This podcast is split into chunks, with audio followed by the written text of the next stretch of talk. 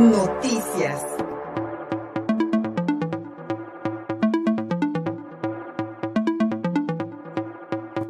Arropada por colectivas feministas, Miriam Vázquez denunció que la Fiscalía del Estado eh, permitió que su expareja sentimental, eh, ambos originarios de Huachinango, sustrajera a sus hijas de 16 años y 8 años de edad.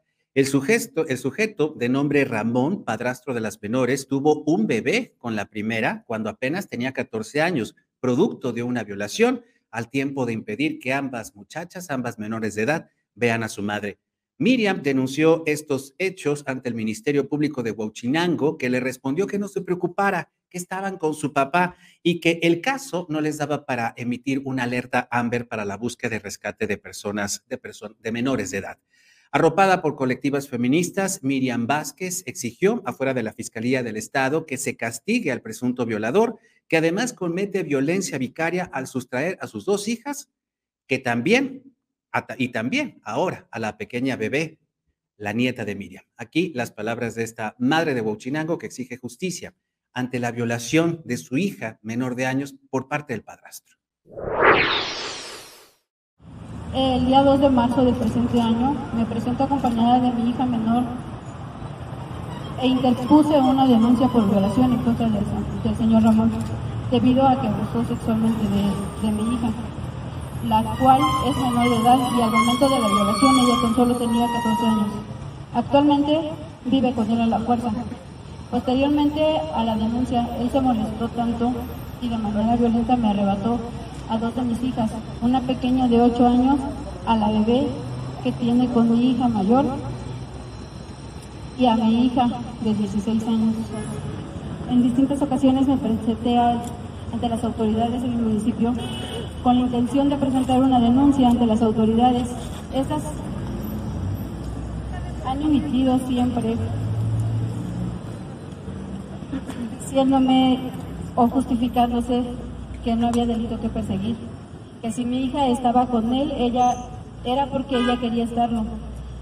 Ah, la pregunta es aquí es cómo es posible que las autoridades permitan que una menor de edad viva con su presunto violador y que no haga nada al respecto. Que no me preocupara porque estaban con su papá y que regresara al otro día ya que era domingo. La fiscalía se ha limitado a decirme que ellas están con su papá, aunque no es papá de, todas las niñas, y que tiene derecho a llevárselas y que no podía iniciar la localización y búsqueda mediante la alerta Amber porque el caso no les daba para eso. Sin duda alguna, un caso muy difícil, muy complejo, pero la Fiscalía General del Estado, a través del Ministerio Público en Huachinango, realmente debió actuar ante la denuncia de esta madre. Una niña de 14 años que fue violada por su padrastro, ahora tiene 16, tiene una bebé con el padrastro y la mamá no solamente está exigiendo que le regresen a esa joven de 16 años, sino también a la nieta y ahora una niña de 8 años que también este hombre sustrajo. ¿Cómo tiene tanto poder el señor que además asegura que tiene influencias dentro del Ministerio Público con algunas autoridades? Así se las pinta este Estado patriarcal que allá en la Sierra Norte tal parece que desprotege completamente a las mujeres, como en el caso de Miriam Vázquez. Síguenos en Facebook y en Twitter. Estamos contigo, Puebla. Noticias.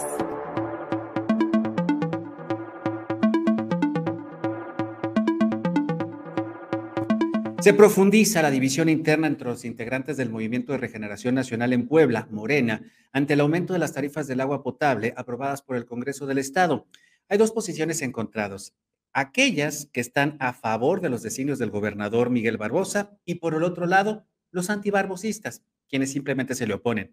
Ayer lunes estuvo en Puebla el diputado federal del Partido del Trabajo, Gerardo Fernández Noroña, muy conocido, quien defendió el aumento del 4 y 7.6% de las tarifas del agua potable, a señalar que solamente se trata de un ajuste de precios por la inflación. Fernández Noroña justificó que tras la privatización del servicio no se puede dar marcha atrás a los contratos firmados, ya que la empresa concesionaria podría defenderse hasta en tribunales internacionales. Gerardo Fernández Noroña defendiendo la posición del gobierno del Estado de Puebla inclusive abajo de lo que ha habido de incremento en inflación. Eso en todo caso un ajuste yo creo que hasta manejaron mal las cosas, hubieran dicho hagamos un ajuste eh, con base a lo que la inflación ha aumentado y dejemos que solo se incremente eh, en base a la inflación, que no es un incremento, sino es mantener su valor real. Yo creo eso es lo que hubiese planteado. Pero si ese es el argumento, a mí me parece que, quienes están queriendo hinchar a quienes votaron en favor, pues deberían revisar su posición. Eh, e insisto, no conocía el tema, estoy conociendo a bote pronto, muy diferente a cuando en el Estado de México el no mayor movimiento y aceptó con nuevos pagos de servicios a automovilistas del Estado de México. Pues es una locura, porque además de que no es un gobierno nuestro, no había justificación. Aquí, si están hablando de cuatro años sin modificar la tarifa, pues tiene tiene sentido, inclusive se me hace poco el incremento para los empresarios, para el manejo industrial. Pero no sé concretamente cómo está el tema del agua aquí en Puebla. La verdad es que hasta donde yo recuerdo se privatizó.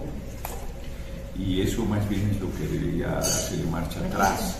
Hay contratos que inclusive las empresas privadas pueden ir a tribunales extranjeros, eh, tribunales internacionales, y eso ha dificultado el tema y de hecho, a nivel federal nosotros tenemos pendiente una ley federal del agua que urge que resolvamos, ah, sobre todo con miras en lo que está pasando en Nuevo León. Yo estoy convencido que debemos recuperar eh, todo el, manejo del agua, que las empresas privadas deben eh, consumir solo el agua que ellos mismos produzcan en sus plantas de tratamiento, produzcan entre comillas. Ahí Gerardo Fernández Noroña también descalificando lo que ocurrió el sábado pasado en el Hotel Plaza Poblana durante una reunión de apoyo a la candidatura presidencial de Claudia Sheinbaum, cuando diputados locales de Morena fueron abucheados y hasta golpeados, se sabe, para que salieran de este evento acusándolos de, de traidores. Ayer lunes también el diputado federal Alejandro Carvajal, acompañado de David Méndez y Omar Jiménez, anunciaron que van a interponer amparos colectivos tras la aprobación del Congreso de Puebla por el incremento al costo del suministro de agua potable. El diputado federal Alejandro Carvajal justificó el abucheo contra los legisladores locales de Morena el sábado pasado en este evento partidista al acusarlos de formar parte del viejo régimen. Incluso el legislador admitió que el diputado local Fernando Sacia recibió una bofetada por parte de Jorge Méndez Espínola, padre de David Méndez Márquez, presente en esta red de prensa, además exsecretario de Gobernación Estatal en la actual administración de Miguel Barbosa.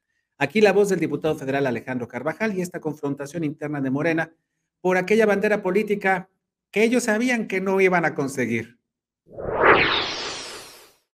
Un ánimo exacerbado, un ánimo fuerte de, pues de, molestia en contra de algunos diputados que con sí mismo, en lugar de explicar a la ciudadanía por qué aumentan el, el, costo del agua, ¿por qué votan así? Pues eh, se sientan ahí como si no pasara nada. Creo que es totalmente natural. Cualquier grupo político donde haya, eh, pues, hay dos proyectos para ponerlo claro. Un proyecto de los que siguen en el viejo régimen y otro proyecto de gente que quiere que cante. Y esos dos proyectos se molestaron o se, se enfrentaron el día sábado.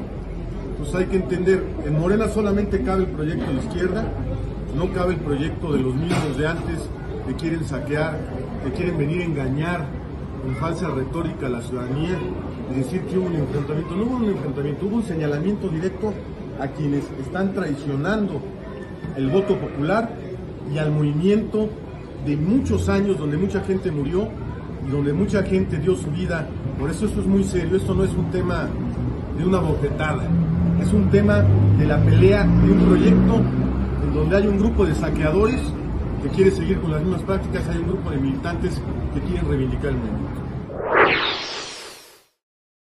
Golpes, desencuentros, polarización. Morena sin autogobierno y claridad de miras en Puebla. Un partido evidentemente superado por sus intereses personales y de grupo. Síguenos en Facebook y en Twitter.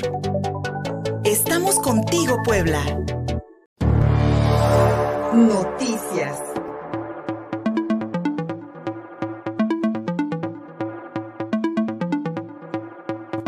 Para que nos demos una idea del contexto de violencia que estamos viviendo en este país, especialmente en Puebla. El pasado 30 de mayo, Arturo Ramírez, de 52 años de edad y gerente de la empresa de traslado de valores Valores Global Yesori, fue baleado por un comando armado en el fraccionamiento Misión de Morillotla, allá en San Andrés Cholula. Desde entonces, su esposa y sus dos hijas han vivido una pesadilla debido al acoso del mismo comando que ahora les exige un dinero supuestamente extraído de esta empresa de valores. Ayer lunes, ayer lunes, Erika Mancilla, viuda de Arturo Ramírez, narró en rueda de prensa que este 13 de julio fue secuestrada durante 40 minutos por los mismos sujetos que ahora la torturaron al cortarle un dedo de la mano derecha, amenazando de muerte a sus hijas. Erika Mancilla exigió que la Fiscalía del Estado brinde la protección necesaria como víctima del crimen. Aquí sus palabras. El 30 de mayo entra un fuerte comando armado a nuestro hogar. En el fraccionamiento Misión de Morillotla, donde empiezan a rafaguear la casa, eh, exigiendo y pidiendo dinero, mucho dinero, donde asesinan a mi marido y al mismo tiempo intentan llevarse a mi hija. No teníamos nosotros conocimiento ni teníamos este dinero en casa ni, ni sabíamos de esta existencia. Asesinan a mi marido y a raíz de eso el miércoles 13 me someten en el vehículo de mi esposo, en Walmart 15 de mayo, el mismo comando armador, y me privan de mi libertad. Me meten a mi casa, donde estaba yo resguardada, y empiezan a torturarme y a preguntarme por el dinero de nuevo. Queremos el dinero, queremos el dinero. Tú sabes que tienes el dinero. Les vuelvo a decir que no sabemos nada de ningún dinero, que tienen amagadas a las vecinas para saber más de nosotras, que quieren a mis hijas, me amenazan de muerte y a mis hijas también, que van a ir por ellas, empiezan a, a torturarme, quieren saber que se sacó de la empresa donde trabajaba mi esposo, traslado de valores, Global soy. Les digo que no sé nada, que no sé nada, y siguen, siguen picándome, me dan cachazos en la espalda. Temo por mi seguridad, temo por mi vida, por la vida de mis hijas Pedimos al gobierno del estado de Puebla nos ayude a salvaguardarnos, ya que Fiscalía de momento no nos ha dado la atención que debe de ser. Hemos tenido que recurrir a derechos humanos para que nos hagan caso. De ese tamaño es el actuar de comandos armados, de grupos criminales que con total impunidad pueden llegar a la madrugada de un lunes a rafaguear una casa en San Andrés Cholula en un fraccionamiento exclusivo, cerrado, y lamentablemente la familia habrá, tenido que vivir este acoso al grado de que la viuda de este hombre, ex gerente de una empresa de traslado de, de valores, ha sido torturada de esta manera tan cruel, hasta cortarle un dedo. Síguenos en Facebook y en Twitter. Estamos contigo, Puebla.